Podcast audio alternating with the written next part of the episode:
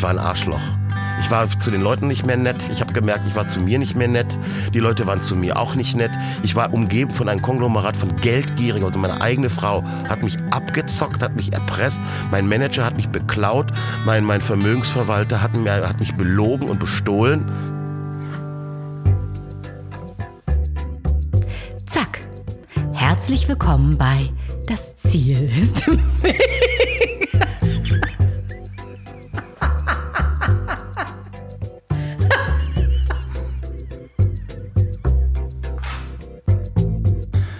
Hi. Willkommen in Folge 51 des Podcasts, in dem es um Quereinsteiger, Querdenker und Quertreiber geht. Und auch willkommen im Jahr 2020. Frohes neues Jahr.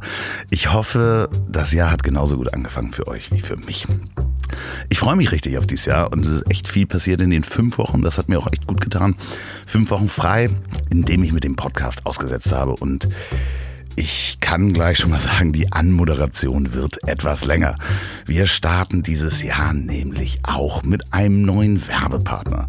Und ich habe äh, letztes Jahr mal mit einem Agenturchef für mich unterhalten und ihm gesagt, dass ich nur Werbung für Produkte mache, die ich auch selber benutze und gut finde. Und er sagte, ja, ja, das sagt jeder, das halt mal schön durch. Genau das mache ich. Liebe Grüße, Björn. Hier ist sie, die Werbung. Diese Folge wird präsentiert von Can Relief CBD-Öl. Jetzt sagen einige von euch, bitte was? CBD-Öl, was ist das denn? Das ist ein Öl, das hat CBD drin und ich zitiere zu CBD mal aus Wikipedia. Cannabidiol. CBD ist ein nicht psychoaktives Cannabinoid aus dem weiblichen Hanf Cannabis. Medizinisch wirkt es entkrampfend, entzündungshemmend und angstlösend und gegen Übelkeit. So, und diese Tropfen könnt ihr ganz legal kaufen. Da wird man nicht breit von, high oder abhängig und das ist auch kein Arzneimittel, sondern wird als Nahrungsergänzungsmittel verkauft. Und man kann das auch nicht überdosieren. Es gefährdet auch nicht euren Führerschein. Es ist total legal. Ich verwende die CBD-Tropfen abends vorm Schlafengehen. Dann kann ich besser einschlafen. Ich habe im letzten Jahr wirklich ein paar Schlafprobleme gehabt und äh, mache gerade auch eine alkoholfreie Zeit. Und das Glas Rotwein am Abend, das ich, das fehlt so ein bisschen. Und CBD-Öl, da nehme ich fünf bis zehn Tropfen und dann schlafe ich wie ein Stein. Can Relief hat fünf verschiedene Öle im Angebot. Zwei Öle auf Hanfsamenbasis denen dann noch CBD aus Pflanzenextrakt zugeführt wurde und einmal als fünfprozentige Lösung und einmal zehnprozentige. Zusätzlich noch drei sogenannte Botanicals, da sind dann Baldrian und Lavendelöl drin oder Pfefferöl oder Süßholzextrakt. Und die könnt ihr jetzt auch kaufen und euch anschauen unter canrelief.store. Can wie Cannabis, also C-A-N-N und Relief wie das englische Wort für Erleichterung oder das deutsche Wort Relief. Also R-E-L-I-E-F. Und in einem Wort canrelief.store. Und da bekommt ihr sagenhafte 15% auf den Einkauf mit dem Gutscheincode Das Ziel in einem Wort. Das Ziel canrelief.store. Vielen Dank, kauft fleißig Öl und schlaf gut. Jetzt nicht, aber vielen Dank Can Relief für die Unterstützung. So, ich habe so viel wunderbares Feedback bekommen in den letzten fünf Wochen. Ich weiß gar nicht, wo ich anfangen soll. Ihr habt mir lange, ausführliche Mails und Nachrichten geschrieben, wie ihr den Podcast entdeckt habt, wo ihr den Podcast hört, welcher Gast euch am meisten beeindruckt hat oder auch welche Folgen euch teilweise über schwere Zeiten geholfen haben. Das ist wirklich ganz, ganz toll und ich lese das auch alles. Bitte schreibt weiter. Manchmal kann ich aber auch nicht gleich antworten. Ähm, das tut mir leid. Es ist wirklich so schön zu lesen und es ist auch immer mal Kritik dabei. Die nehme ich dann auch ernst und versuche auf eure Wünsche einzugehen. Und ähm, mir ist gerade über die Feiertage aufgefallen, dass neue Hörer dazugekommen sind und zwar aus Chile. Schreibt mir doch mal, wenn ihr in Chile seid und das hört, wie ihr zu dem Podcast gekommen seid. Das interessiert mich wirklich, aber egal wo ihr seid, wie ihr seid und was ihr zu sagen habt, schickt mir eure Fragen und euer Feedback weiterhin an ziel@ponywurst.com. Facebook, das Ziel ist im Weg, da eine Nachricht schreiben oder auf Instagram andreas.love, da gibt's auch die meisten Fotos und Videos rund um das Tonmobil. Vergesst nicht eine Bewertung auf iTunes oder auf der App zu geben, wenn ihr noch eine Bewertung abgeben könnt, wo ihr diesen Podcast hört. Das hilft nämlich bei der Sichtbarkeit sehr. Und wenn euch der Podcast gut gefällt, dann erzählt euren Freunden und der Familie davon. So, und jetzt noch was in eigener Sache. Wir gehen nämlich 2020 wieder auf Tour. Also, ich darf auf Tour gehen mit Mickey Beisenherz bei seiner Show Apokalypse und Filtercafé. Bin ich wieder als Sidekick mit auf der Bühne und die ersten Termine dazu stehen fest. Schaut mal auf contrapromotions.com oder Eventim, da kann man nämlich auch die Tickets kaufen und bevor ihr dann schreibt, was ist mit Berlin und was ist mit Hamburg, das sind die ersten Termine im Sommer. Da kommen bestimmt noch welche im Herbst hinterher. So, nun aber zu meinem nächsten Gast und dem ersten Gast im neuen Jahr. Ingo Appelt. Und ich gebe zu, ich war wirklich gespannt auf das Gespräch und den Menschen. Wir haben die Folge schon im Dezember aufgenommen und ich habe inzwischen ein paar Menschen in meinem engeren Umkreis äh, das Interview vorgespielt und das Feedback war überall ziemlich ähnlich. Ich wollte den doof finden, haben die gesagt, aber der hat wirklich was zu sagen und jetzt möchte ich gern mit dem Bier trinken gehen. Wir haben zwar kein Bier getrunken, das kann ich euch versichern, aber der Mann hat wirklich was zu sagen. Wir sprechen über seine Anfänge im Kabarett. Seine Zeit in der Gewerkschaft, über Politik und vor allem natürlich die SPD. Wir reden aber auch über seinen Absturz und die Fettnäpfchen und seine Fehler und warum es ihm so wichtig ist, mit seinem Publikum zu diskutieren. Ingo, das hat wirklich ganz, ganz viel Spaß gemacht. Du bist hier jederzeit wieder willkommen. Inksi. So, jetzt aber euch viel Spaß beim Durchhören. Wenn die Comedy-Landschaft der 90er Jahre in einem Western verfilmt werden würde, wäre er der böse Pistoliero, der im schwarzen Leder gekleidet mit zwei goldenen Colts die Tochter des Sheriffs entführt. Nur um dann nach einer langen Schießerei hinterrücks erschossen zu werden. Heute reitet er wieder durch die Saloons der Republik und hat es ganz ohne Pferd ins Wohnmobil geschafft. Erzählst du für einen Schrott? Wie fühlst du dich hier? Äh, Es ist ein sehr schöner, sehr schönes Ambiente hier mit einem ganz tollen, also, also wo ich habe gerade mal nochmal durchgeguckt, toller Wohnwagen, also würde ich sofort einziehen. Wie würdest du das für die, für die Hörer beschreiben? Ähm, rustikal, also total peinlicher, äh, so Bottropper. Ist das nicht so, sagt, sagt man dann nicht Ba- Bottropper Barock oder so? Äh, äh, Gelsenkirchener war Gelsenkirchener, das, ne? oder, ne? Gelsenkirchener. Aber Gelsenkirchener Barock ist dann eher so weiß auch, ne? ist das so, so sind Eiche von Eichen, ja, sowas, aber so sieht's hier so ein bisschen aus. Ich mag das aber sehr gerne. Ich mich, ähm, wie gesagt, mein Vater hat auch mal so ein Teil, also ein bisschen größer als das hier, als auch sogar noch, steht aber nur in Renesse irgendwo am, am, am Meer da so rum und das, die fahren ja nicht wirklich. Also hier würde ich gerne mal mit losfahren. Ja, der fährt auch noch. Man glaubt es nicht, der hat äh, frischen TÜV bekommen. Ja, ja. Ähm, aber wir sind ja im Jahr 2020. Ja. Ähm, was wir hier hören, ist übrigens der, Der. Sturm. Ja, es Ja, ja. stürmt draußen. Es stürmt draußen und äh, also Frühlings, Frühlingssturm ist ja, das. ja, ja. Also ich das- hätte das vorher sagen sollen, Ja, dass aber wir im Jahr immerhin. 2020 ja, sind. ne? hättest du aber sagen sollen. Äh, macht aber nichts.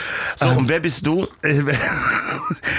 nee, nee, ich werde ja nicht interviewt, das ist ja das Doch, Schöne. doch, ich finde auch, Die- du die- solltest die mal Interviews. Du solltest mal schon mal, ich finde, noch, sag noch mal deinen Namen, wie du heißt, wo du herkommst. Ich äh, bin Andreas, ich wohne in diesem Wohnmobil. Das äh, wissen aber auch die Leute. Nennen dich die hören- Leute Andi? Nee, die Leute nennen mich Loffi. Was heißt denn Loffi? Ich heiße ja Loff mit Nachnamen Okay. und da ist das ja relativ einfach. Was heißt denn Loffi? Ja, ja, das sagen. Ich sagen habe die sowas ja. Gott sei Dank nicht. Es gibt kein Api.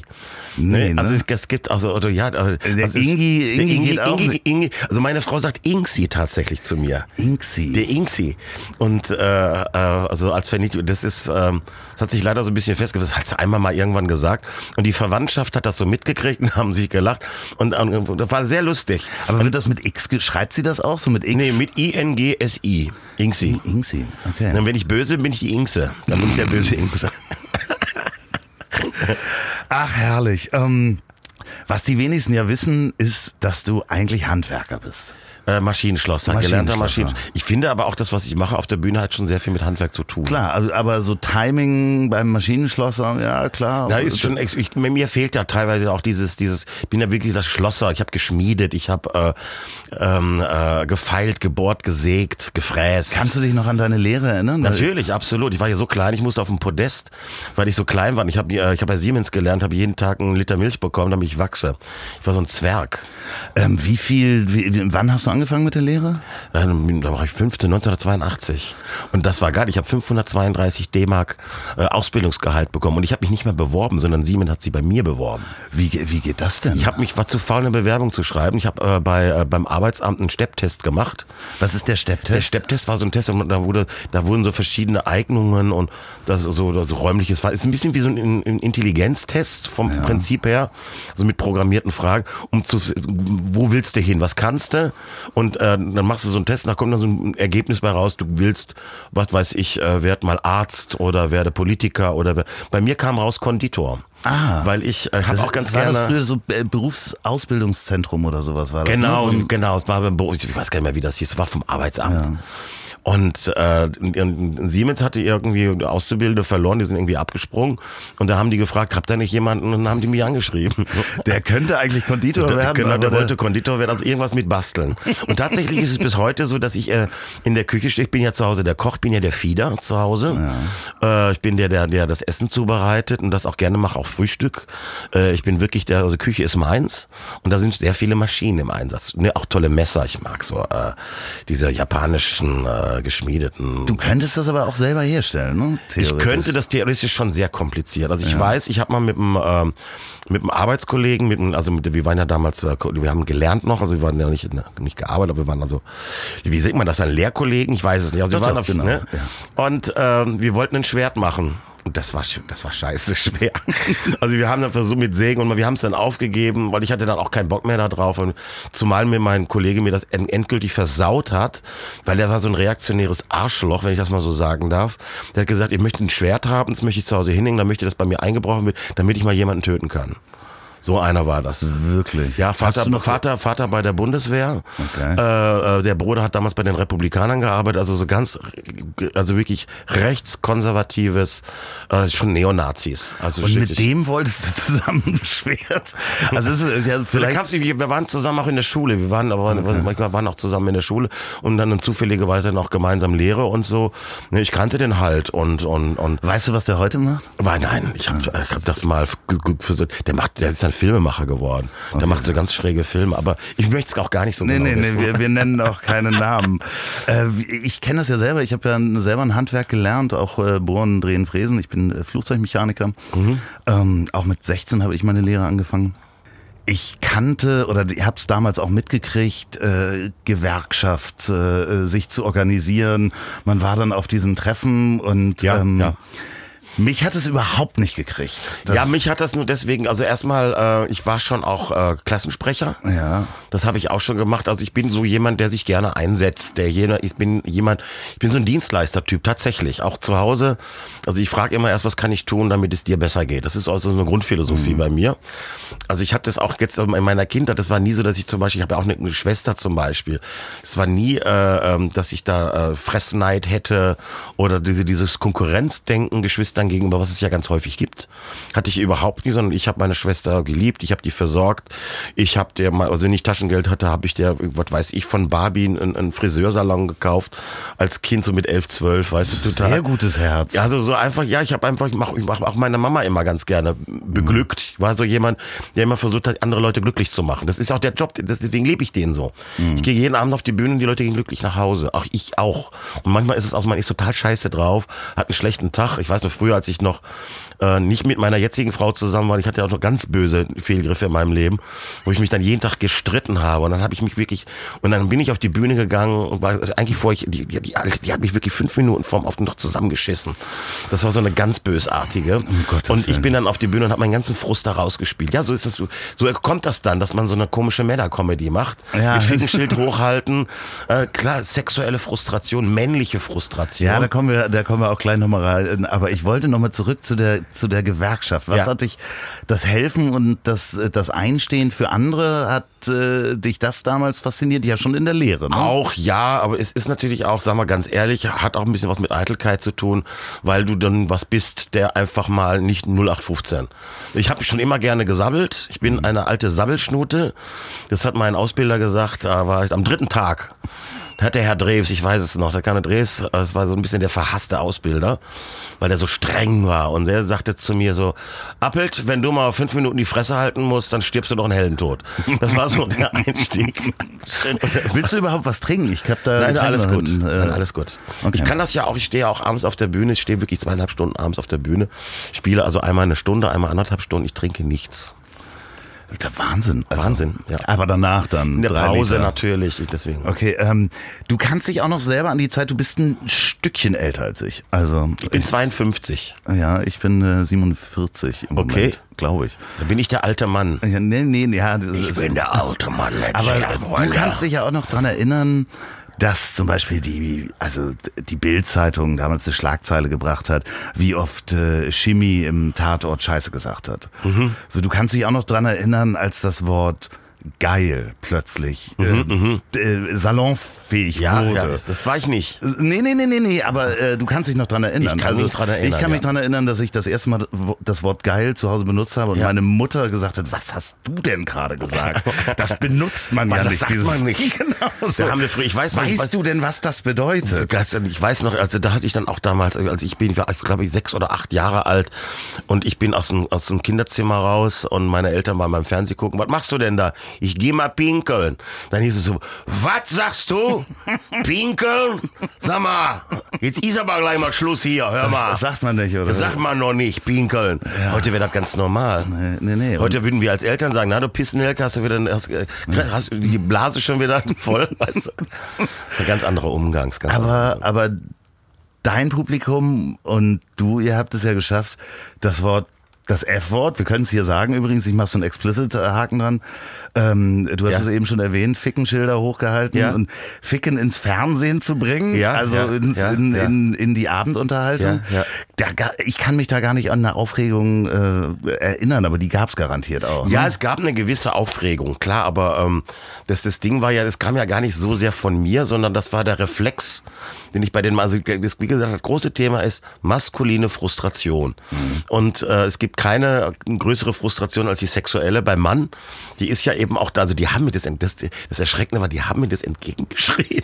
Es war ja gar nicht mal so, dass du, dass, dass, dass ich habe ihnen das beigebracht, sondern das kam so, das mache ich auch heute noch. Wenn, ich, wenn, ich, ich, ich, wenn, ich den, wenn ich den Jungs die Möglichkeit gebe, können sie mal, wenn sie mal ficken schreien wollen, dann machen die das aus voller Überzeugung. Ne? Also So ein das bisschen ist Schrei- Schreitherapie ja, ist das, das, ne? das ist auch so wirklich, weil die sind, denen hängt's hier bis hier oben hin, uns allen. Das ist wirklich, äh, die Kirschen hängen sehr hoch. Und ich glaube, das ist eine der größten Probleme. Das glaube ich, das hat man auch ein bisschen unterschätzt. Das, da werde ich dann so als sexistisch oder das ist ja frauenfeindlich, äh, was weiß ich, was da so alles so unterstellt wird. In Wirklichkeit bin ich tatsächlich ein Männertherapeut, der das Thema auf den Tisch bringt, weil es geht mir ja gar nicht um die Aggression, die dahinter steckt, sondern äh, ich finde, das ist, äh, das, also Sex ist für mich sehr wichtig. Ist, äh, jetzt, und ich bin ja in mein, ich bin zum Beispiel, meine Sexualität ist eher passiv.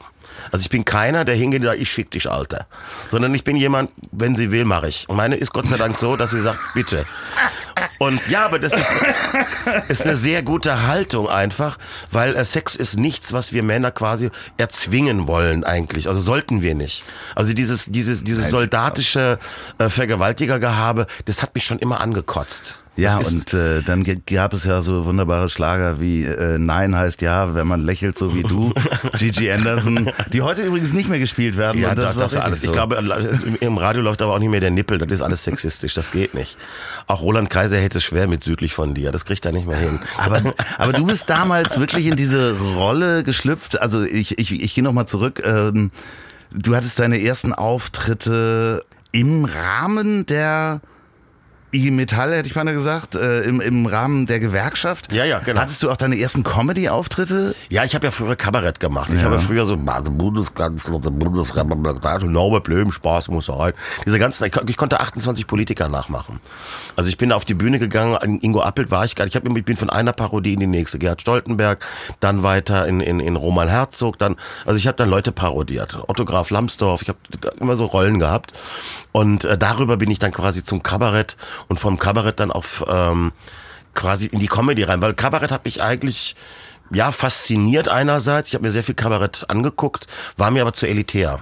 Mhm. Also ich habe die mir gesehen, da waren dann eben so diese ganzen Klugscheißer, wie damals eben auch Hildebrand und Konsorten, die dann die ganzen, ganze Zeit so über äh, Soziales äh, äh, schwadronierten und ja, also so, so, so Hauch von so ein bisschen links, äh, sozialdemokratisch und eigentlich noch weiter links, sehr stark engagierte Menschen und dann aber 45 D-Mark damals Eintritt nehmen und äh, mit Mercedes in der Gegend rumfahren. Mhm. Also eine sehr verlogene Scheiße eigentlich. Das hat mich eigentlich ein bisschen... Ähm, abgeturnt und ähm, war mir dann auch, wie es ja heute auch ist, das sehen wir ja auch an dem Zustand der SPD, viel zu akademisch. Mhm. Also die Arbeiter sind eigentlich in der Lage, sich selbst zu vertreten. Die brauchen keine Herren Professoren.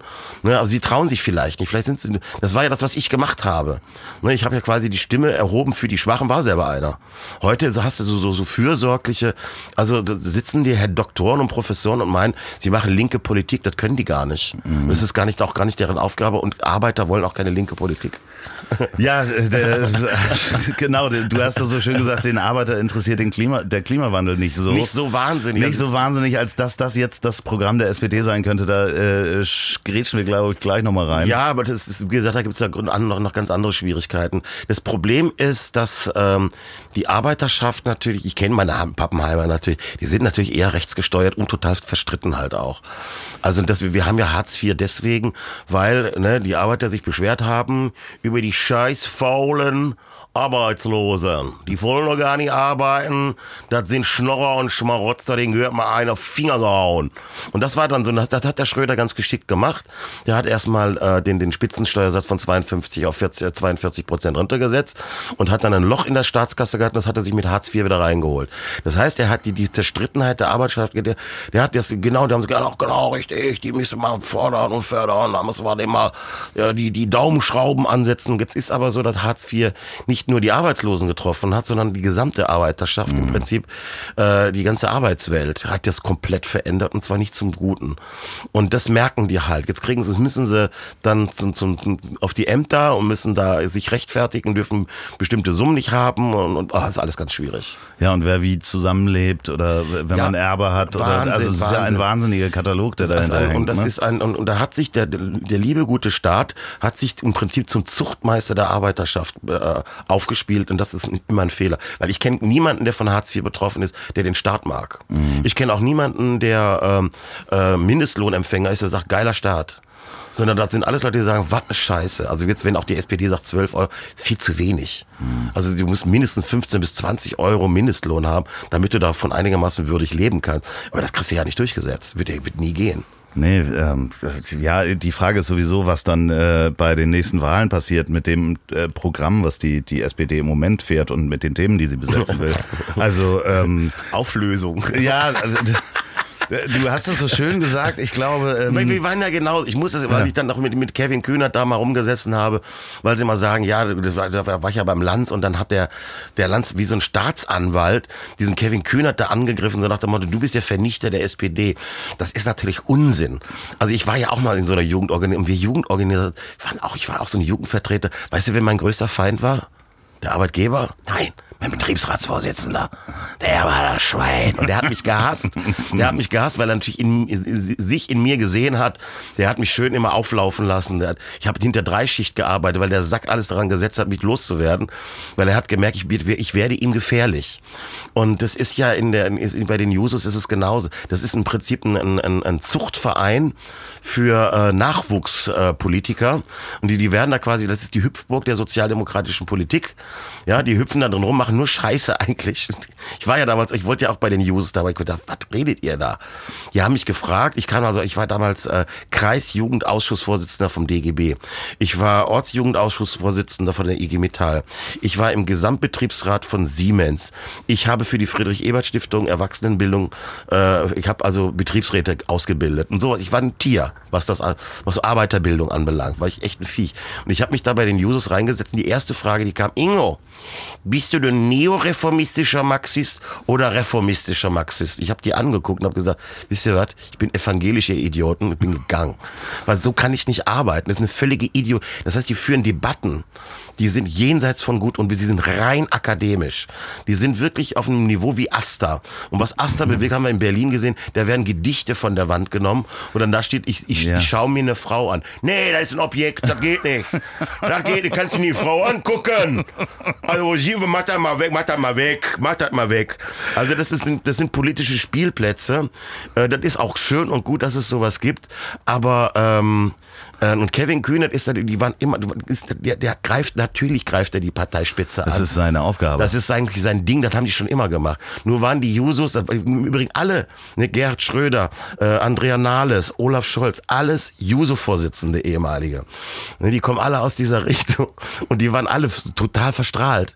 Also als ich damals äh, eingetrieben bin in die SPD, war Olaf Scholz Juso-Vorsitzender. Der hat nur Mist erzählt, Stammokap-Kram. Also nur so, äh, also eigentlich das, was heute die marxistisch-leninistische Partei erzählt. Also einen stumpfen Kommunismus, wo du denkst, was erzählst du da? Warst du schon mal in einem Betrieb? Hast du schon, ne, auch hier Kevin Kühne, Verstaatlichung von BMW. Frag doch mal die Leute, die bei BMW arbeiten. Die wollen das gar nicht. Nee. Und die, die verstehen auch diesen Kevin Kühnert nicht. Die sagen, was will der Idiot? Ja, der soll mal hier äh, äh, Geh zwei doch mal Schichten. arbeiten. Geh mal Das ist ja das, der, der ewige Studento, der macht doch nix, die faule Sau. Ja, da hast du auch wieder diese, die, die gepflegten Ressentiments zwischen, den, zwischen dem äh, Bildungsbürgertum und der Arbeiterschaft, die sich, also die Akademiker und die Arbeiter, die hassen sich doch auch wie die Pest. Wann hast du dann äh, entschieden, ähm, Fulltime Comedy äh, zu machen? Ja, ich war ja auf dem Weg auch äh, dahin, äh, äh, Politik auch zu machen. Nur ich habe gemerkt, das ist nicht mein Ding. Also ich bin, ähm, also ich kann die Fresse nicht halten. Also ich kann mich nicht in diesen, in diesen, ich habe das auch mit diesem Kevin Kühnert. Ich kann das, was der da tut, ich kann das. Ich bin ihm dankbar, dass er sich, da habe ich, ich habe mich ja, es ist ja auch das Schöne, ich habe mich ja mal bei ihm bedankt. Erstmal, bevor ich irgendwas sage, ich sage, danke schön, dass du das machst. Was machen nämlich nicht so viele. Ne? Und interessanterweise, der kriegt auch gar kein Geld dafür. Der macht das ehrenamtlich. Ja. Und äh, der will halt schon was erreichen. Er hat halt komische Ideen, das ist keine Frage. Aber erstmal ist es doch toll, wenn sich junge Leute engagieren. Auch wenn man da erstmal, man, muss man dann fragen, so, oh, äh, wo läuft das hin? Vor allen Dingen in einer Partei engagieren politisch, Ja, weil genau, äh, das machen nur auf die Straße laufen reicht ja nicht und sagen, Auch alles schon, ist doof. schon das, das schon das. Also wenn man mal so uns die politische Landschaft anguckt, wie ist das denn? Alle dürfen mitreden, jeder Weise. Das ist ungefähr so, du hast eine Schule und du hast da 500 Kinder drauf. Wie viele Eltern hast du da ungefähr? Sagen wir mal 1000. Ja, genau. Wir nehmen mal 1000 Eltern. Dann sagst du, am Wochenende, Kollegen, muss der Kindergarten, nee, da, haben, wir haben, da vorne, vorne ist ein Kinderspielplatz. Der muss, der muss renoviert werden. Äh, da kommen von den 1000 kommen 100. Genau. Ja, die kommen. Der Rest sagt, ach, kann nicht, ich habe keine Zeit. Schwer. ah, ja, ja, ich hab- Tagesschau aufnehmen Nee, und ich so. muss und so. Ich habe keine Zeit. So, von den 100 gehen fünf gehen auf den Spielplatz und fangen an zu renovieren. 95 stehen drumherum und sagen, geh doch mal nach links, da siehst du nicht, wie schief das hängt. Und nimm doch mal eine Schlagbohrmaschine. Du siehst, du hast doch die völlig falschen Schrauben im Ansatz. Und geh doch mal hier, die, die Wippe, die ist immer noch nicht fertig. Sag mal, kriegt ihr das auf die Kette, ihr Idioten? Die fünf Rennen machen, von rechts nach links, nach oben, nach unten. Die 95 stehen rum. Sag mal, das wird hier doch nichts. Also ich kann nur sagen, armes Deutschland. Wenn das mit euch hier so weitergeht, armes Deutschland. Ich sag nur gute Nacht, Freunde. Gute Nacht. Ne, Das sind, die, das sind die Kommentare, die du liest, wenn du, wenn du, wenn du ins Internet reingehst. Alle wissen es besser. Jeder hat das. Also wir haben ungefähr 61 Millionen Schiedsrichter in Deutschland, aber keine Fans und keine Spieler. Aber wie, wie durchbricht man diesen Kreis? Das ist sehr schwer. Also wir haben ähm, also eine, eine sehr große, wie soll man sagen, äh, mangelnde Glaubwürdigkeit von Staatsorganen, Parteien, Gewerkschaften. Also ich habe das, ich war ja im Osten unterwegs, da, da ist mir das richtig massiv entgegengeschlagen. Ich gesagt, also ihr braucht jetzt mal, äh, die hatten ja keine Arbeit, Oh, Scheiße, wir haben keine Arbeit. Hier werden die Betriebe abgewickelt. Ich sage, ihr müsst euch mal gewerkschaftlich, oh, hör auf, Gewerkschaft. Wir hatten 40 Jahre lang Gewerkschaft, die Scheiße da. Das waren doch die Steigbügelhelder von den scheiß Kommunisten. Die, stell- ich mach keine Gewerkschaft mehr. Ja, Parteien, wir müssen, ach, hör auf, Partei. Partei, das sind doch genau die Arschlöcher, hat man doch gehabt. Die in der Partei waren, das waren doch immer die Arschlöcher. So, und ich kann das verstehen, dass es da eine, eine, eine Abneigung gibt zu, zu solchen Organisationen. Also wir haben im Osten einen politischen Organisationsgrad von 0,5 Prozent. Das heißt, nur 0,5 Prozent der Wahlberechtigten sind Mitglied einer Partei. Also mit so einem geringen Organisationsgrad kann ich nichts reißen. Und das ist das, was die Leute leider nicht begreifen. Die wollen immer eine professionelle Politik sind aber nicht bereit, sich zu organisieren, Geld dafür auszugeben. Wie viel sind es im Westen? Äh, 1,7 Prozent. Okay. Also das ist auch schon, das hat sich alles halbiert. Also als ich in die SPD eingetreten bin, hatte die, die 1,1 Millionen Mitglieder. Jetzt sind es 400.000? 420.000 sowas. Äh, Du hast auch gesagt, ADAC hat wie viel? 21 Millionen. Also die haben sich verdoppelt. Der ADAC hat sich tatsächlich verdoppelt. Ich habe ja auch gesagt, die müssen sich zusammentun eigentlich. Eigentlich also die SPD und also die gelben Engel und der rote Tod. Sozialdemokratischer Umweltverein nennen wir das dann. Also SUV, das wäre genau meins.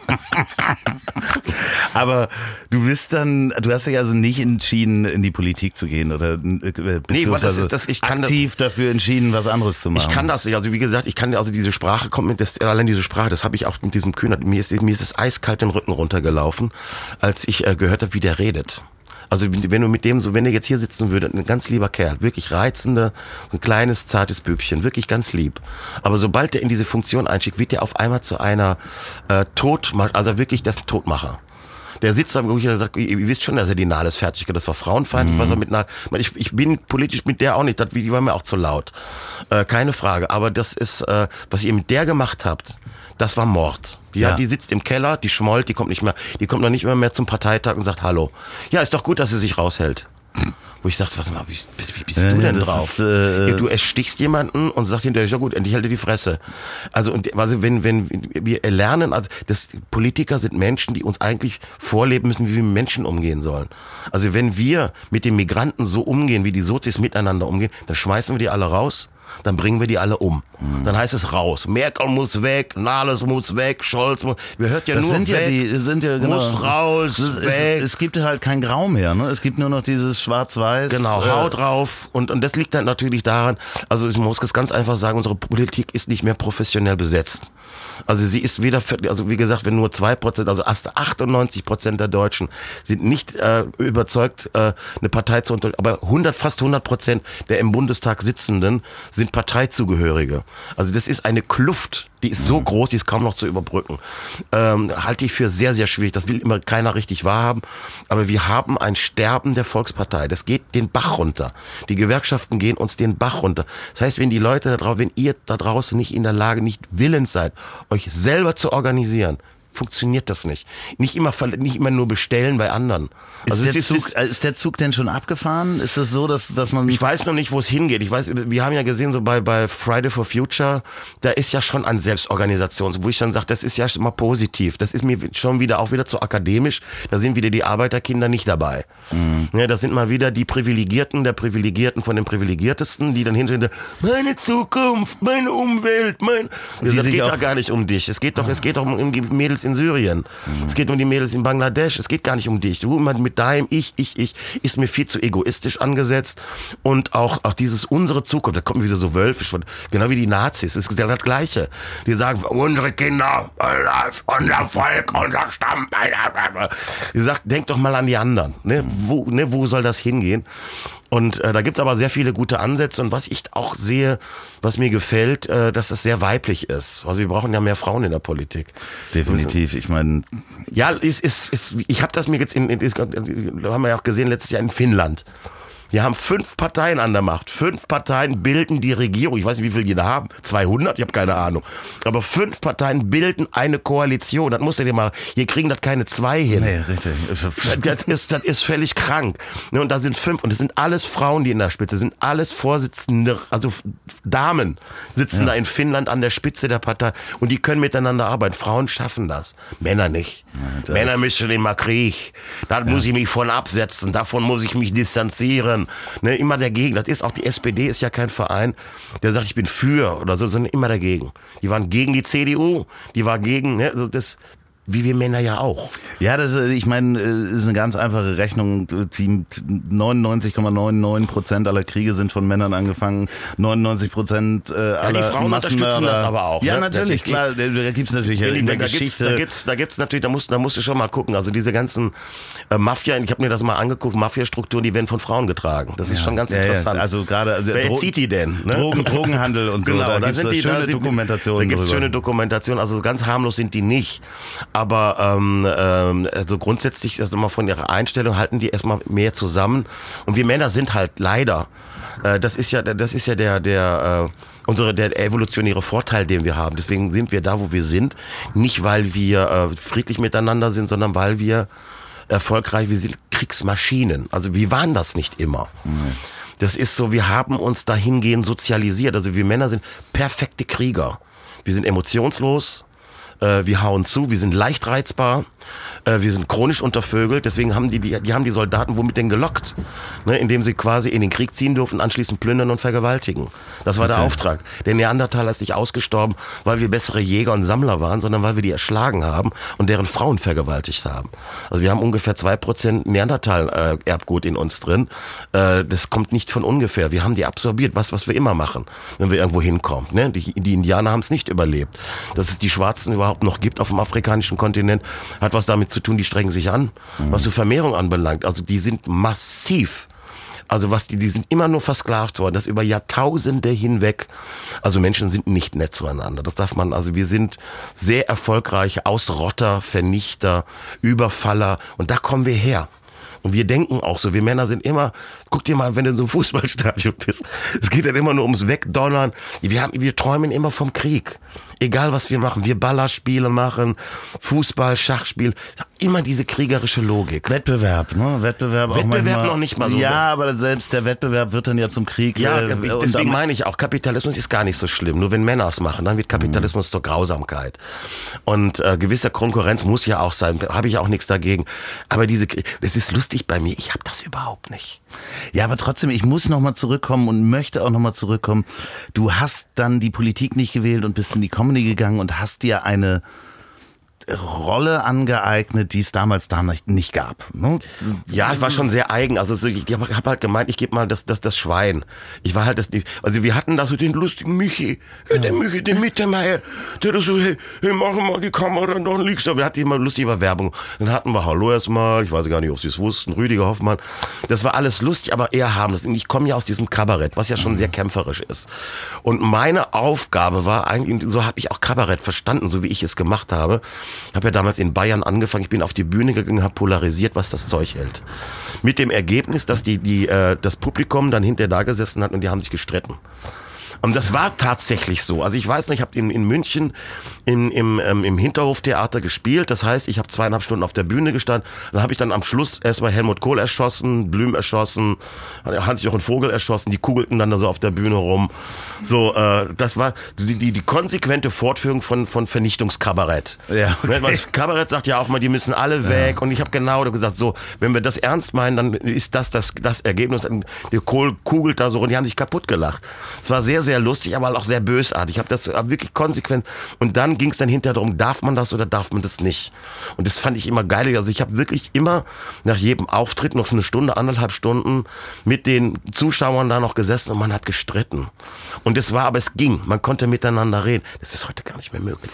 Ja, und dann äh, ist es natürlich auch damals in der Comedy-Welle durch RTL, kann man ja, äh, ja. einfach mal sagen. Die ja. haben das ja groß gemacht, in Anführungsstrichen. Das war aber nochmal ein anderes Style. Also als ich bei, bei, bei RTL angefangen habe, war ich schon eher so der bösartige Provokateur, genau. der, der, der Männermann.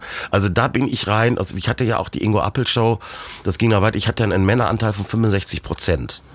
Und das war mein Tod weil äh, Frauen sind diejenigen, die einkaufen gehen. Und das, äh, also wenn du versuchst, Männern zu gefallen, und das geht dann auch immer schief. Das war ja die Lehre meines Lebens, war ja, dass ich, wenn du versuchst, Männern zu gefallen, ficken, bumsen, blasen, bleibt nichts anderes übrig, töten noch. Also äh, du wirst brutal, du wirst bösartig. Wenn du versuchst, Frauen zu gefallen, machst du eine ganz andere Form von Unterhaltung. Hast du dann eigentlich versucht, äh, diese, womit man dich hat durch, also die Sachen, die du gemacht hast, dich haben machen lassen, dass du versucht hast, diese Grenze immer noch weiterzuschieben und zu gucken, damit komme ich durch? Wie, ja, so, wie, so ein, wie so ein Kind eigentlich, was versucht, ja, die Grenze genau. aus, weil die gab es ja damals nicht. ja, Grenze, ich habe ne? das, das Problem war ja, dass mein, also ich glaube, mein größtes Problem war, das glaube ich, das, was auch Kevin Kühnert gerade tifft, dass du gegen eine Wand rennst oder sagen wir, du rennst gegen die Tür und denkst, das ist eine Stahltür und in dem Moment macht dir einer auf. Mhm, okay. Und das ist genau, und das ist genau, was Kevin Kühnert passiert. Auf einmal ist er der große Strippenzieher. Bei Ingo Appelt war es das mit dem Fickenschild. Das war ja so. Ich war dann, dann bei Martel, ich erzähle die Geschichte ja auch immer ganz gern, dass ich wirklich dann da mit dem Fickenschild da stand als Provokation. Ich wusste genau, es gibt Ärger. Und der Balder damals war Produzent, der hat gesagt, Appel, das Schild musst du in die Kamera 3 halten, sonst kann es keiner lesen. Und ich habe eigentlich damit gerechnet, dass die mir das verbieten. So, jetzt verbieten wir zwar nix, sondern stellen euch die neue Kategorie vor. Nämlich aus Worte, die ich in der letzten Woche gelernt habe, wird Wissenswertes, was ihr gleich wieder vergessen könnt. Das ist quasi eine Erweiterung. Denn hier könnt ihr nicht nur Worte zuschicken, sondern auch sinnloses Wissen, was kein Mensch braucht. Und ihr könnt dabei, wie immer, zwei Probierpakete der Kehrwieder Kreativbrauerei gewinnen. Das ist die Brauerei des Weltmeister-Biersommeliers Oliver Wesselow, der auch in einer der Folgen zu hören ist. Und der macht nicht nur das leckerste alkoholfreie Bier der Welt, das UNN, sondern jetzt nämlich auch das Roadrunner. Das ist auch ein alkoholfreies Bier. So ein Coffee Stout schmeckt auch sehr interessant und lecker. Ähm, schaut mal auf kehrwieder.bier, was die sonst noch alles haben und da könnt ihr gleich was im Shop bestellen. Und genau diese Brauerei präsentiert die feste Rubrik Wissenswertes, was ihr gleich wieder vergessen könnt und ihr könnt. Und die erste Information in dieser Rubrik ist, wusstet ihr, dass die Neffen von Donald Duck Tick Trick und Track im englischen Original Huey, Dewey und Louie heißen oder in Frankreich Rifi, Fifi und Lulu, in Finnland Tupu, Hupu und Lupu. Nee, wusstet ihr nicht? Könnt ihr auch gleich wieder vergessen. Und die zweite Information, die ihr gleich wieder vergessen könnt, ist das Wort Anholer. Nicht Abholer, sondern Anholer und das ist im Fachjargon der Fahrstuhlindustrie der Begriff für den Knopf, mit dem man den Fahrstuhl holt. Das ist der Anholer. Das ist ein wunderbares Wort. Vielen Dank, Björn. Das könnt ihr auch gleich wieder vergessen. Aber vergesst nicht, dass ihr Informationen und Worte schicken könnt an ziel.ponywurst.com. Bitte mit Erklärung, Adresse und Geburtsdatum. Ich suche dann die schönsten raus und schicke dann ein Bierprobierpaket von der Kehrwieder Kreativbrauerei. So, und jetzt geht's weiter mit Ingo und dem F-Wort. Und da ging das auf einmal so freilaufend los und dann immer weiter, immer. Und dann war ich auf einmal in so einem äh, Wettbewerb gegen mich selber noch schlimmer. Also jetzt, Appel, was kommt denn jetzt wieder? Appel, wo, wo, welche Sau kommt denn, was hängst du jetzt? Ich habe mich aufgehängt, ich über das Wichsen geredet, ich habe äh, Heidi und Lukas, die erzählt haben, die Hühner machen das, die Schweine machen das, ja, Mama und Papa machen das auch, und wir auch. Und äh, aber du, der Lukas kann das viel besser als der Papa. Ja, dann sagt die Mama auch immer.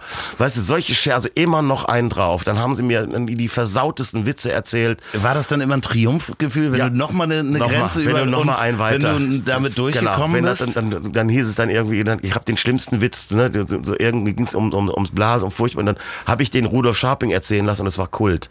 Ja. Also ähm, ich ich mag das natürlich auch. Das, das, das Ding ist einfach, ähm, äh, ich finde, Comedy ist wie ein bisschen Sex unter Sadomaso. Es muss Grenzen geben, es muss mhm. Erlaubnis daher. Also das, das Problem ist natürlich, wenn ich das mache, was ich mache im Fernsehen, wird schwierig, weil da sitzt Fatih mit den Kindern ja. und der Opa und die haben gerade die Leberwurstbrote geschmiert und wollen lustiges Comedy gucken. Und da kommt der Apfel und erzählt einem vom Ficken. Da fällt denen die, das war dann zu hart teilweise. Mhm. Also das im Fernsehen hat das dann vielleicht auch nicht unbedingt was zu tun. Deswegen, ist natürlich für mich so Sachen wie Netflix oder eben dann auch äh, ähm, also die Bühne, also da, wo die Leute sagen, ich weiß, was ich da kriege, weil das, was ich mache, ist Erwachsenenunterhaltung. Ohne jetzt im Bordell zu arbeiten. Aber das ist Erwachsenenunterhaltung und das sollte es auch sein und da gehört es auch hin. Weil ähm, ich mache eine Form von Kabarett oder von Comedy, die vor allem mit Frustbewältigung arbeitet. Ich nehme den Frust auf spreche ihn klar aus, sagt die Drecksschratzen da, die, die gehen uns auf den Sack, die wissen gar nicht, was Umwelt ist, das haben die noch nie gesehen, die haben nämlich ständig den Kopfhörer auf und ihr, ihr, ihr Handy vor der Nase und die erzählen mir was von Umwelt. Die musste wie Blinde durch die Stadt, weißt du? Ja, und dann fahr doch mal in Urlaub, weißt du, wie früher standen wir im Urlaub ne, mit den, als Kinder vor den Eltern im Malle, ne, haben wir geklopft, kommt raus, wir wollen an den Strand. Die haben natürlich bis vier Uhr gesoffen und sind nicht rausgekommen, all inclusive. Weißt du, heute stehen wir als Eltern wieder vor der Tür, die Kinder kommen nicht raus. Wieder den kommt rausgehen und die sagen, nee, da ist kein WLAN, da gehen wir nicht hin. Wir haben ein unglaubliches Problem damit und das nervt auch. Das nervt und diese Technik geht und wie die Kinder damit umgehen, die hängen nur noch da dran. Dann kannst du die nicht mehr anmeckern, du darfst die nicht schlagen, du darfst die nicht hauen, die Frauen darfst du nicht mehr hauen, du darfst, darfst gar nichts mehr als Mann. Da stehst du, da, das ist schon ein unglaublicher äh, Privilegienverlust für Männer. Die merken natürlich, Gottes Willen. ja, früher, das sag ich ja immer, früher konntest du als Mann eine Frau den Haaren in die Höhle ziehen, heute sind sie untenrum rasiert. Ja, wir müssen anders da rangehen natürlich. Und da, das, da tun sich Männer aber immer noch schwer. Also wenn ich dann sehe, dass die in, in Amerika so einen Muschigrabscher, einen, einen bekennenden Puffgänger, Nuttenbenutzer äh, und, und Muschigrabscher zum Präsidenten wählen, weil dann sagen sie, der ist wenigstens ehrlich. Der ist wenigstens ehrlich. Mit Boris Johnson genau das Gleiche. Der hat ja, ich weiß gar nicht, an die 400 Kinder in die Welt gesetzt, mit irgendwie 800 Geliebten oder so. Ich weiß es nicht. Ist auch so ein Rammler. Ja, und gleichzeitig noch homophobe Äußerungen. Ne? Genau, Also, genau. Homophob, Homophobie, Frauenfeindlichkeit, Ausländerfeindlichkeit. Das ist ja das, das ist ja das, das, das, das ist ja das, das Rezept von AfD, von Rechtspopulismus, vor allen Dingen Angst vor dem Ausländer. die, die, die magische For- Formel, um inzwischen an die Macht zu kommen. Ja, und das ist, die machen das natürlich mit einer Schamlosigkeit, die sich gewaschen hat. Die SPD ist auch eine rechte Partei, war nie wirklich links. Also ich, ich war, bin ja in die SPD aufgenommen worden von meinem Betriebsratsvorsitzenden. Wir hatten damals bei Siemens einen Ausländereinstellungsstopp. Es gab keine Ausländer bei sie. Also die hatten welche, die waren aber schon zehn Jahre da und danach wurde nichts mehr eingestellt. Auch in der Ausbildung gab es keine Ausländer. Das ist krass, Also wir hatten eine rein arische Veranstaltung da und das haben die auch ganz gezielt gemacht. Ich war ja Jugendvertreter. Wir hatten jedes Jahr einen Halbausländer. Also das war ein halber Türke, das einen deutschen Pass hat, damit die den zu aus. Und den haben die kontinuierlich versagen lassen und haben sich am Ende des Jahres hingestellt und haben gesagt, wir versuchen das jedes Jahr mit den Ausländern, aber das funktioniert leider nicht. Also Rassismus als Lehrprogramm. Und, ähm, und ich habe meinen Betriebsrat gefragt, wie ist das mit dem Ausländeranstellungsstopp? Das geht doch nicht. Solange deutsche Arbeiter an diesem Arbeitsmarkt. Und da hab ich gedacht, oh, und Wahnsinn, warum und das waren die, die, die 80er, ne? das waren die 80er, 90er. Genau, das waren vor allen Dingen die 80er. Aber da merkst du natürlich, diese Arbeiterschaft, die haben Angst vor Migration, weil die müssen, ihre Kinder gehen mit den Migranten in die Schule. Klar. Die müssen auf dem Wohnungsmarkt und auch auf dem Heiratsmarkt sind die Konkurrenten. Das interessiert den Akademiker einen feuchten Scheißdreck. Ja, klar. Ja, deswegen, ähm, ich kann diese, wirklich diese Frustration. Die AfD ist die Partei, die das schamlos, die SPD hat das immer so ein bisschen gedeckelt. So dachte Mhm. man, wissen wir, wir beschäftigen uns aber mit was anderem. Ja, also wir wus- wussten alle, wir haben immer gesagt, alte Radieschen, außen rot, innen braun, da war schon viel dran. Aber äh, dieser Rassismus oder sagen wir mal diese Ausländer, die sitzt viel tiefer drin. Und die hatten, hat nicht immer unbedingt was mit, äh, mit Rassismus oder Ausländer. Wir sind gegen alles. Also Köln und Düsseldorf, die können sich auch nicht leiden. Und äh, Osten und Westen, die hassen sich. Deswegen, wir kennen das, jedes Dorf. Hamburg und Pinneberg. Pinneberg, genau. Ja, also das ist, das ist so, das ist so, und das, man muss gucken, dass das so eine Spielart kriegt, äh, dass da eine Leichtigkeit dabei. Die Leute nehmen das mittlerweile viel zu ernst. Vegan. Wenn, wenn du Veganer bist, dann hast du auch, wenn du dich als Veganer erwischen lässt, dass du in eine Bratwurst beißt, dann werden sie dich erschießen. Ja, also das ist mittlerweile so, dass das was da, das du, das kein Fleisch, es wird immer fürchterlicher, also egal was du machst. Und äh, wie gesagt, auch das ist mir völlig fremd. Aber wenn du, wenn, um nochmal zurück auf die Comedy äh, zu gucken und wenn man so, man sagt ja, die USA ist immer so zwei Jahre äh, im Voraus, was äh, Humor anbelangt oder Ja, die Richtung, ja. die in die es geht. Ja, weiß man, ist anders einfach. Äh, ja, aber wenn man da jetzt so so sich Leute anguckt wie wie äh, Bill Burr oder sowas, die halt sehr sehr sarkastisch werden. Ja. Ähm, meinst du, dass das auch hier die Entwicklung nach Deutschland kommt, Das weiß dass das ich so nicht. sarkastisch wird? Das kann ich schwer einschätzen, weil es ist auch nicht so mein Ding. Also Ich bin, ich gelte ja auch immer so als der Bösewicht und Sarkasmus sitze ja, aber ich bin ja nicht so vernichtend. Also ich versuche ja eigentlich äh, den Frust eben zu entschärfen. Also die Leute gehen alle besser gelaunt nach Hause, als sie bei mir reinkommen. Das ist so. Und das ist, wir sind, ich bin, das ist auch schön, dass das, das Comedy, das sind die einzigen, die den Leuten die Angst nehmen. Während die Politiker den Leuten immer nur Angst machen. Ja, weil man natürlich auch, und da, da das finde ich auch sehr, sehr spannend, da habe ich mich, äh, schöne Grüße von Mickey Beisenherz übrigens, ähm, äh, mit dem habe ich mich darüber unterhalten, diese Dieter Nur-Schelte, die es äh, jetzt Ja, der muss im, weg. im letzten Jahr gab. Ja, der, muss weg. der muss sofort Also, ähm, äh, Der ist raus. wir haben uns darüber unterhalten, es ist natürlich total einfach, Witze über AfD-Politiker zu machen und das Ja. rechte Lager zu bashen. Ja, ja. Ähm, so, aber was ja eigentlich die Aufgabe eines Hofnarres wenn man das mal übertritt, ist ja auch den Spiegel vorzuhalten und das eigene Lager mal anzugreifen, weil niemand kann doch bestreiten, dass Dieter nur links ist in seiner äh, politischen Einstellung. Das glaube ich gar nicht mal. Also ich kenne ihn ja schon viel länger. Der ist ja Gründungsmitglied der Grünen sogar. Ja, es geht mir gar nicht. Also, also ich finde, er ist überhaupt nicht links. Also da, ich, ich, ich weiß auch gar nicht mal, ob ich links bin. Ja, okay, also was, aber- ist die, immer die Frage, weil das ist mal genau diese, was ist links? Das ist für mich, wie gesagt, ein akademischer Begriff. Äh, Dieter ist ein Mensch, dem geht es sehr gut und der ist sehr glücklich eigentlich in diesem Land. Äh, und der ist eigentlich ein sehr freundlicher Mensch. Der macht, was, was macht er für einen Fehler? Er sagt, er hat recht. Und das geht gar nicht. Also er sagt, ja, Freunde, das ist ja alles gar nicht so schlimm. Doch, doch, das ist noch viel schlimmer, du Arschloch. Weißt du, er löst, weil Okay, er alles triggert die. Leute äh, an, an so einem Punkt, wo er sagt, ja, mach doch mal langsam. Und das wollen die Leute nicht. Also das sind sowohl jetzt diese, diese, diese Gretarianer, klar, Mhm. die sagen, da muss sofort was erzählen, morgen Weltuntergang. Ah! Und ähm, äh, ist ja sicherlich auch was dran, ist ja, ne, es sagt, es sagt Greta ja auch, ich will euch in Panik versetzen. Mhm. How dare you? Wie kannst du es wagen? Finde ich jetzt taktisch nicht klug, muss ich ganz ehrlich sagen, weil das auch schon wieder Krieg ist. Genau diese Rebel Extinction, die da heißen, ich kann mir den Namen nicht Ja, so gut ja, merken. ich weiß, meinst. Extinction ist von Aussterben, Ex ich. Extinction. Extinction. Extinction. Ne, die, also diese kriegerische Herangehensweise, auch da wieder, wir wissen es besser, ihr seid falsch. Also das ist immer. Wir stören euch, Wir stören ihr, euch, wir äh, machen euch fertig. Das löst natürlich wieder nur Unmut aus. Das wird, das wird. Also Also eine Gegenbewegung. Ist, ja, es gibt nur wieder Krieg und, und, und, und, und vor allem kriegsähnliche Zustände. Das muss man, das darf man eigentlich. Das fand ich ja das Schöne an Greta anfänglich. War der, der, der Welpenschutz. Ne? Greta war eigentlich sowas ähnliches wie äh, das Kind, das damals in der, weißt du, die Flüchtlingskrise, als das so auch so hochgekocht ist, dann lag auf einmal dieses tote Kind am Strand. Das ist uns allen voll unter den Komplett. Dann auf einmal, genau, dann sitzt er da und sagst, oh Gott, oh Gott, oh Gott, oh Gott. Was machen wir hier? Was machen wir hier? Wir lassen die da. Also auf, auf einmal. Und mit Greta war ein ähnlicher Effekt. Er hat sich nun total gewandelt, weil sie so aggressiv geworden ist. Leider. Also ich, ich würde mal hoffen und mir wünschen, ey, setzt mal ein bisschen mehr auf Welpenschutz. Seht mal zu, also dass wir uns nicht immer an dieser Kriegsmaschinerie triggern, dass wir uns immer und wieder vernichten und ich habe recht.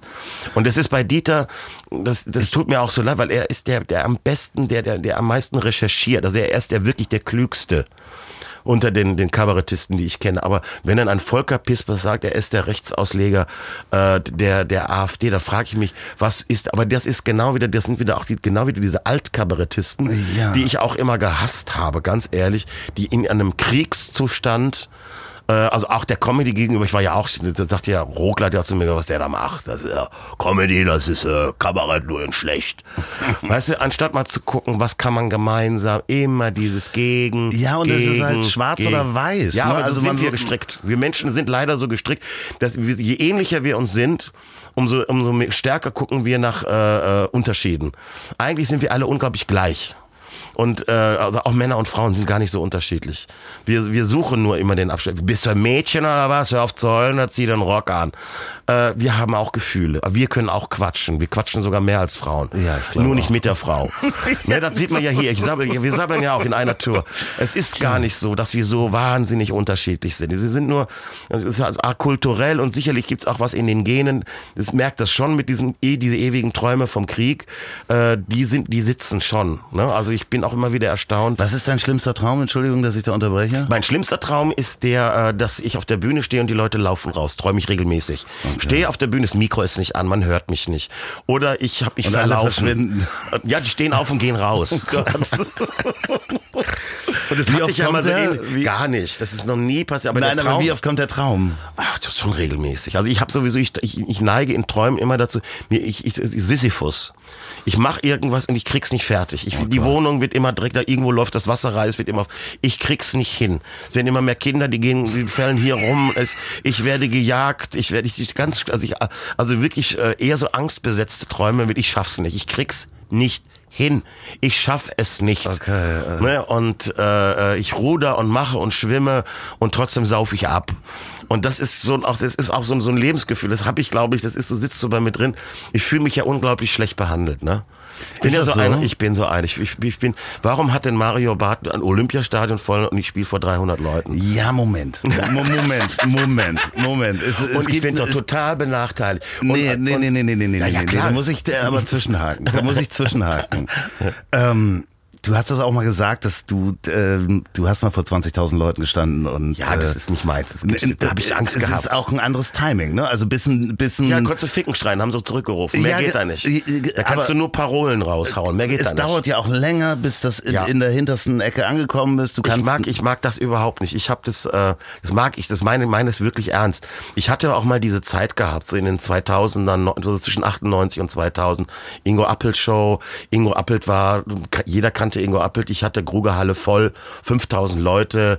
Supi, supi, supi, toll, Superstar. Ich war ein Arschloch. Ich war zu den Leuten nicht mehr nett. Ich habe gemerkt, ich war zu mir nicht mehr nett.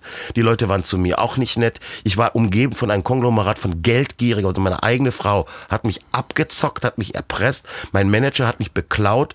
Mein, mein Vermögensverwalter hat, mir, hat mich belogen und bestohlen. Haben mir äh, Sachen angedreht. Also ich war in einem, nur, es ging nur noch darum, du musst dein Geld auf die Cayman-Inseln, du musst da hier. Es ging nur ums Geld, Geld, also Industrie. und Ja-Sager und ich. Und um Ja-Sager und eben die Räuber um einen herum. Nur, die, alle waren nur noch geldgeil und, und keiner, also es war fürchterlich. Und du selber warst auch nicht, nicht der freundlichste Mensch? Ich war nicht glücklich in der Okay. Situation. Also einfach so, dass du dann so ähm, ähm, nimmst dann diese Rolle, diese Arschigkeit, die nimmst du dann an. Ich habe da mal für einen Stern dann so eine Foto, das habe ich mir neulich angeguckt, was hast du denn da gemacht? Wie, wie, so, wie so ein Atze Schröder, weißt du, so cool mit Brille, Pilotenbrille, zwei Frauen im Arm oder Hotelzimmer, so ein bisschen wie so ein Zuhälter. Wo ich auch gedacht habe, sag mal, was hat dich denn da geritten? Ja, was ist denn das? Weil das bin ich überhaupt nicht. Das ist überhaupt nicht mein Ding. Ich habe mich total als Show wie aufgeführt. Ne, ich, das, das, äh, das ist schlimm. Also das war, da war ich wirklich verstrahlt. Das passiert sehr vielen im Übrigen. Ja, und vor allen Dingen die Nummer, die dir, wenn ich das sagen darf, ja dann in den Rücken geschossen hat, war ja, ähm, ich glaube, diese, äh, finde ich im Nachhinein immer noch sehr lustig, weil ich finde den, den Scherz lustig, äh, Babypuppen durch die Gegend zu treten. Ja, so, aber das Timing war halt blöd. Nee, das Pech, das Pech war, dass einen Tag vor, also die, wir haben das am Mittwoch aufgezeichnet, am Donnerstag ausgestrahlt. Und da ist äh, am Donnerstag was passiert. Das war dann am Freitag in der Bildzeitung Tote Kinder. Das war Sebnitz. Ja, ja, und da gab es eine ganz große Betroffenheit in Deutschland zum Thema Kinder. Und dann kommt Und dann hat der das CSU-Landesfrauenverband gesagt, CSU, ja, die haben gesagt, der Haupel ist ein Mörder. Ne, der Appel, das, das, den, den müssen wir da weg, den müssen wir tot machen, den, den wollen wir. Dann ist Friedrich Merz losgezogen, mein alter Freund Friedrich Merz. Der ist dann zum Leo Kirch gegangen und die haben dann zusammen ausgekungelt, die schmeißen einen Appel draus, sind also zum, und die haben mich wirklich innerhalb, äh, äh, ähm, also ich, ich, ich, hab, also ich wurde nicht gefragt, ich, ich habe es genauso wie, wie viele an aus der Zeitung erfahren. Und es war auf dem Zenit, also da, Das wo, war auf dem Zenit. wo alle, dich, wo die Leute beklaut haben, du schlecht drauf genau, warst. Genau, und, und dann, äh, dann das, das war, also das war, das war ein, ein Drama. Ich habe äh, Jahre gebraucht, um mich davon quasi zu erholen. Das war ein Desaster. Hilft da denn das Publikum, was du jetzt ja jeden Abend, 2020 geht übrigens äh, die Show auch weiter, wie ich äh, poste auch die Termine. Ähm, du machst äh, eine neue Show, also einer, einmal... Nein, das ist keine neue Show. Ingo Appelt ist immer, das- ist der Staatstrainer. Ja, okay. Der ist jetzt der Staatstrainer. Das ist eigentlich die, ist die Rolle meines Lebens. Aber äh, äh, besser ist besser geht dann auch noch los, ne? Nein, Das besser ist anderes besser, das, Programm? ist, das war das Vergangene. Ich habe jetzt aus besser ist besser habe ich jetzt den Staatstrainer gemacht. Ich bin ja jemand, der so ein Programm immer so ähm, so switcht. Also ich bin so ein so ein so ein so ein so ein, so ein wie sagt man ein Patchwork? So rund erneuern, immer wieder neu. Immer wieder, so die erste Stunde. die machen- Resta also im Auto würde man sagen, immer wieder restaurieren. Ja, ähm, aber aber das ist gesagt, Restaurieren ist so ein bisschen auch. Da muss aber immer mit muss, alten, mit alten, ja, alten. da muss, man, äh, muss ich an Herrn Mang denken, der das Gesicht restauriert. Aber ja, ja. Aber das ist dann, da reparierst, also bei mir ist tatsächlich, ähm, poliert. Ne, das auch nicht. Es ist Patchwork, betrifft es, glaube ich, also immer so ein bisschen zu Ich mache immer so, wie mir es gerade in den Sinn kommt. Also ich stand gestern auch so auf der Bühne und äh, ich habe eine Stunde gesabbelt und ich habe mit dem Programm noch gar nicht angefangen. Weil ich einfach mich dann über diese ganzen politischen Sachen, was aktuell ist, ich kann das. Also ich habe wirklich, ich habe ungefähr fünf Stunden äh, politisches Programm in der Birne, also auch überhaupt Programm, auch lustiges Programm in der Birne, weil ich den Job jetzt seit über 30 Jahren mache. Also ich hab's drauf. Und mich kannst du hinstellen und ich kann sabbeln. Hat dir in dieser tiefen Zeit, wo du Jahre auch gebraucht hast, um dich zu erholen, um dann auch wieder auf eine Bühne zu gehen und wie du sagst, jetzt die 500er Seele äh, spielst oder 300er Seele oder 600er Seele, Hat das die Liebe des Publikums dich da wieder aufgebaut? Und Ja, das ist ja unheimlich reizend, dass die Leute, wenn du erstmal wieder gar nichts hast, das war ja 2000 war das so, da habe ich vor wieder ja, so 50, 60 Leuten gestanden. Also ich habe da angefangen, wo ich im Prinzip äh, 1900, wann war denn das? 92 habe ich ja angefangen. Da ging's los. Ich glaube, da war es sogar mehr.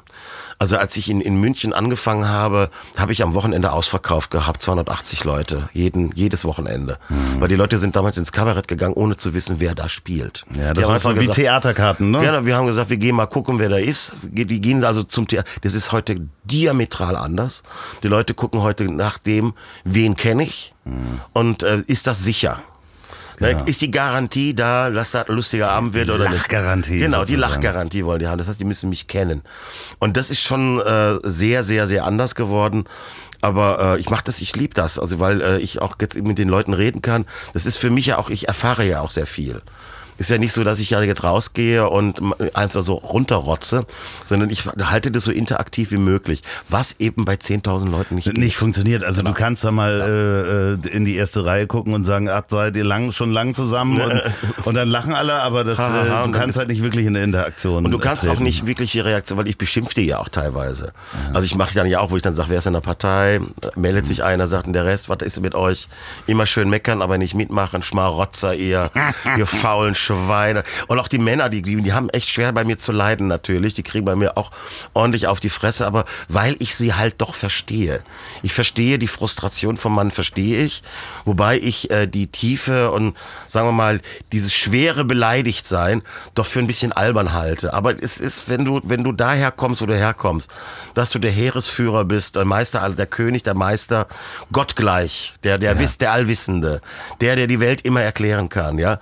Und dann äh, ziehen sie dir den Teppich so unter den Füßen weg, wo man sagt, du bist eigentlich, nee, was Besonderes eigentlich, du bist gar nicht Gott. Dann ist das aber ja auch sehr wohltuend am Ende, wenn man dann wieder, also hinfallen ist ja auch eine Vorwärtsbewegung. Richtig, ja. Und da versuche ich die Männer halt auch mitzunehmen. Und die, du glaubst gar nicht, wie schwer das ist. Also wenn ich mache ja mache ja immer so diese Geschichte, wo ich sage, äh, wie, wie sollen wir Männer sein? Eine Mischung aus Macho und Weichei, also das Matschei. Wo ich dann den Männern sage, komm, wir stehen mal auf, wir sagen mal alle, ich bin ein Matschei. Nun, damit die Frauen mal fünf Minuten Spaß haben. Machen die nicht. Machen die nicht. Die sitzen nicht, die, dann sage ich, pass auf, dann mache ich euch gleich, wir rufen erstmal alle ficken und dann, äh, sag- dann stehen die auf, dann schreien die ficken und dann sage ich so, jetzt mit der gleichen Energie, ich bin ein Matschei, dann murmeln sie das. Mm, Matschei. Also sie wollen die Seehofern, die können nicht zurücktreten. Die, sind, die wollen nicht noch weiter zurück. Sie, sie fühlen sich zurückgedrängt. Ne, also dieses, ähm, die Frauen sind ja überall. Ne, die nehmen, also eigentlich der Grundsatz ist immer, die nehmen uns alles weg. Das höre ich überall. Ne, das ist so, so, so ein Spruch, ich glaube, daran kannst du alles festmachen. Die Million, selbst Millionäre meckern, die nehmen uns alles weg. Ja, klar, natürlich. Die nehmen uns da alles weg. Die, wenn ich die, die, guck mal, diese faulen Schweine, die wir alle mit durchziehen müssen, die nehmen uns da alles weg. Ne, und die Arbeiter sagen, guck mal, die Reichen, die nehmen uns alles weg. Die Alten sagen, hör mal, die Jungen, ne, die nehmen uns alles weg. Die Jungen sagen mal, die Alten, ne, die nehmen uns alles weg. Also die nehmen uns alles weg, ist ein Grundmotto quasi in uns. Das halt immer irgendwie nach. Wir haben Angst, dass man uns was wegnimmt. Das müssen wir irgendwie durchbrechen. Ähm, Wie Ingo, denn? I- I- Ingo, du, ich gucke hier auf die Uhr. Ich habe ganz äh, schwere Zeitvorgaben mitbekommen. Denn du Ja. musst heute Abend wieder auf die Bühne. Ja. Ich poste auch die äh, Termine, die in 2020 äh, vorkommen. Du hast einiges auf der Uhr in 2020. Ja, ich muss ja meine Ex-Frauen durchfüttern, deswegen muss ich Ah, natürlich. Ne, ja. Da bin ich auch sehr großzügig. Und ich habe ähm, in, äh, ich, ich habe noch ein paar Fragen an dich. Okay. Ja, es ist, neu, ist eine neue Rubrik. Welchen Satz sagst du momentan am häufigsten im Alltag? Im Alltag, die nehmen uns alles weg. Was ist die sinnloseste Information, die Platz in deinem Gehirn wegnimmt, du sie aber nie los wirst? Santa Maria, Insel, die aus Träumen geboren. Und auch die ganzen Werbedinger. Ich weiß das alles noch. Ne, der Mon Chéri mit der Pyrmont-Kirsche. Es gibt keine Pyrmont-Kirsche. Ja, Chantre am äh, Geschmack erkannt, wenn der, Ja, der, der weiche Chef- Chantre. der Chef wieder da ist und die, und die, äh, die Ehefrau beguckt, ob die. es, es gibt so unglaublich viele Dinge, also gerade so Schlager und ich mag das ja auch gerne, aber man ist teilweise mit Informationen so geknattert, wo man denkt, wozu? Welcher Song soll auf deiner Beerdigung gespielt werden und du darfst dir wünschen, von wem er interpretiert wird, lebend oder tot? Okay, also ähm, einen guten, was wäre denn ein guter Song? Männer eigentlich von Herbert Grönemeyer, wenn er da noch lebt. Äh, oder dann, vielleicht nehme ich es auch selber auf. Ich mach, ich mach, ich nehme es selber. Ja, dann nehmen wir dann ab. Das, was war dein erstes Konzert? Kannst du dich da noch dran erinnern? Erstes Konzert, wo ich. Äh, äh, nee, wo du hingegangen bist Ja, und Peter Maffay. Peter Maffay. Peter Maffay. Peter Maffay, ein großer Sänger. Wo hast du den gesehen? Den habe ich gesehen, äh, das war in, äh, war da in Würzburg war das. Das war in Würzburg. Ich habe ja in lange Zeit in, im Frankenland gelebt. Da meine Mama war totaler Maffay-Fan und wir sind dann aufs Konzert gegangen. Peter Maffay. Wie alt warst du da? Äh, 12, 13, sowas um den Dreh rum. Okay, ich ähm, war mein erstes Konzert war Shaken Stevens. Auch, auch nicht schlecht. ich glaube, ich war auch 13 oder so. ja, ja. Das erste Konzert, wo ich mir eine Karte gekauft habe, war Falco. Also, oh ja, da. Falco war ich, und Michael Jackson war ich sogar mal. Ich habe Wow. ich hab Michael Jackson live gesehen. Okay, alles klar. Wenn ihr, wir sind nämlich schon bei der Stunde äh, angekommen, wenn ihr wollt, kann man dich verfolgen auf Instagram, Ingo Appel, Überall. Facebook natürlich. Facebook auch, äh, natürlich. Ingo, ganz toll, dass du hier Aber warst. vor allen Dingen verfolgt mich live, weil das Ja, ist geht- nichts zu geht- ersetzen. geht auf die- kommt, kommt, geht dahin. Ne, meine Damen, nehmt eure Männer mit. Also es, es gibt kein schöneres Erlebnis. Das muss man wirklich mal sagen. Äh, dieses Gemeinschaftserlebnis, das kannst du nicht streamen, weil da sind keine anderen. Da sind andere Leute, die lachen. Das triggert dich ganz anders. Also du gehst mir, mir selber auch. Das ist, lasst uns mal was zusammen machen. Das Ja, vor allen. Dingen das Schöne ist ja, dass du, dass man wirklich auch, man, man kann dem ja nicht widerstehen. Wenn gute Comedy da ist, kann man dem Lachen irgendwann nicht mehr widerstehen. Ja, es gibt nicht allzu viele Super-Comedians, aber ich gehöre halt schon dazu. Sehr gut. Wenn ihr das beim Autofahren hier hört, fahrt vorsichtig. Wenn ihr das bei der Arbeit hört, lasst euch nicht vom Chef erwischen Genau. oder vom Gewerkschaftler ähm, oder vielleicht gerade vom Gewerkschaftler. Ähm, wenn ihr das zum Einschlafen hört, ähm, dann gute Nacht. Das letzte Wort hat wie immer mein wunderbarer Gast. Ich sage auch gute Nacht. Gute Nacht und schlaft recht schön und träumt nicht so eine Scheiße wie ich. Moment, Moment, bevor es hier dann jetzt die Musik gibt, am Ende noch eine Hörempfehlung von mir. Wenn ihr euch mit Kunst von und für Kinder auseinandersetzt und interessiert, dann ist es der Podcast Urban Art Kids, den ihr hören müsst. Also ein wöchentlicher Podcast von Astrid Bassler. Die führt Interviews und Gespräche mit internationalen Künstlern aus dem direkten Umfeld ihrer Galerie, der Urban Art Kids äh, Galerie in Berlin. Das ist wirklich spannend. Also das ist auf Englisch, äh, ich glaube Spanisch kommt demnächst dazu. Ich habe mich mit diesem Feld noch gar nicht so befasst, aber konnte halt wirklich ähm, den Gesprächen gut lauschen und es ist wirklich interessant, wie Leute zur Kunst gekommen sind oder dann zu der Kunst mit Kindern und mit Kindern zu arbeiten. Urban Art Kids, überall, wo es Podcasts gibt. Und jetzt kommt sie, die Musik. Das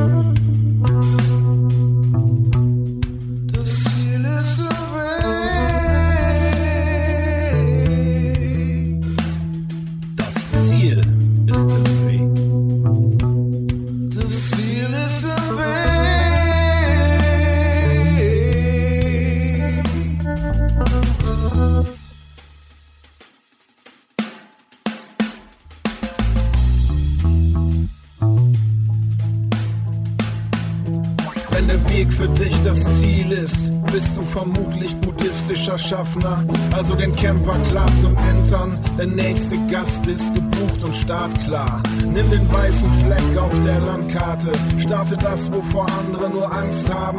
Niemand lernt auf den inneren Kompass zu hören beim Gang auf zertretenen Landmarken, denn das Ziel ist im Weg.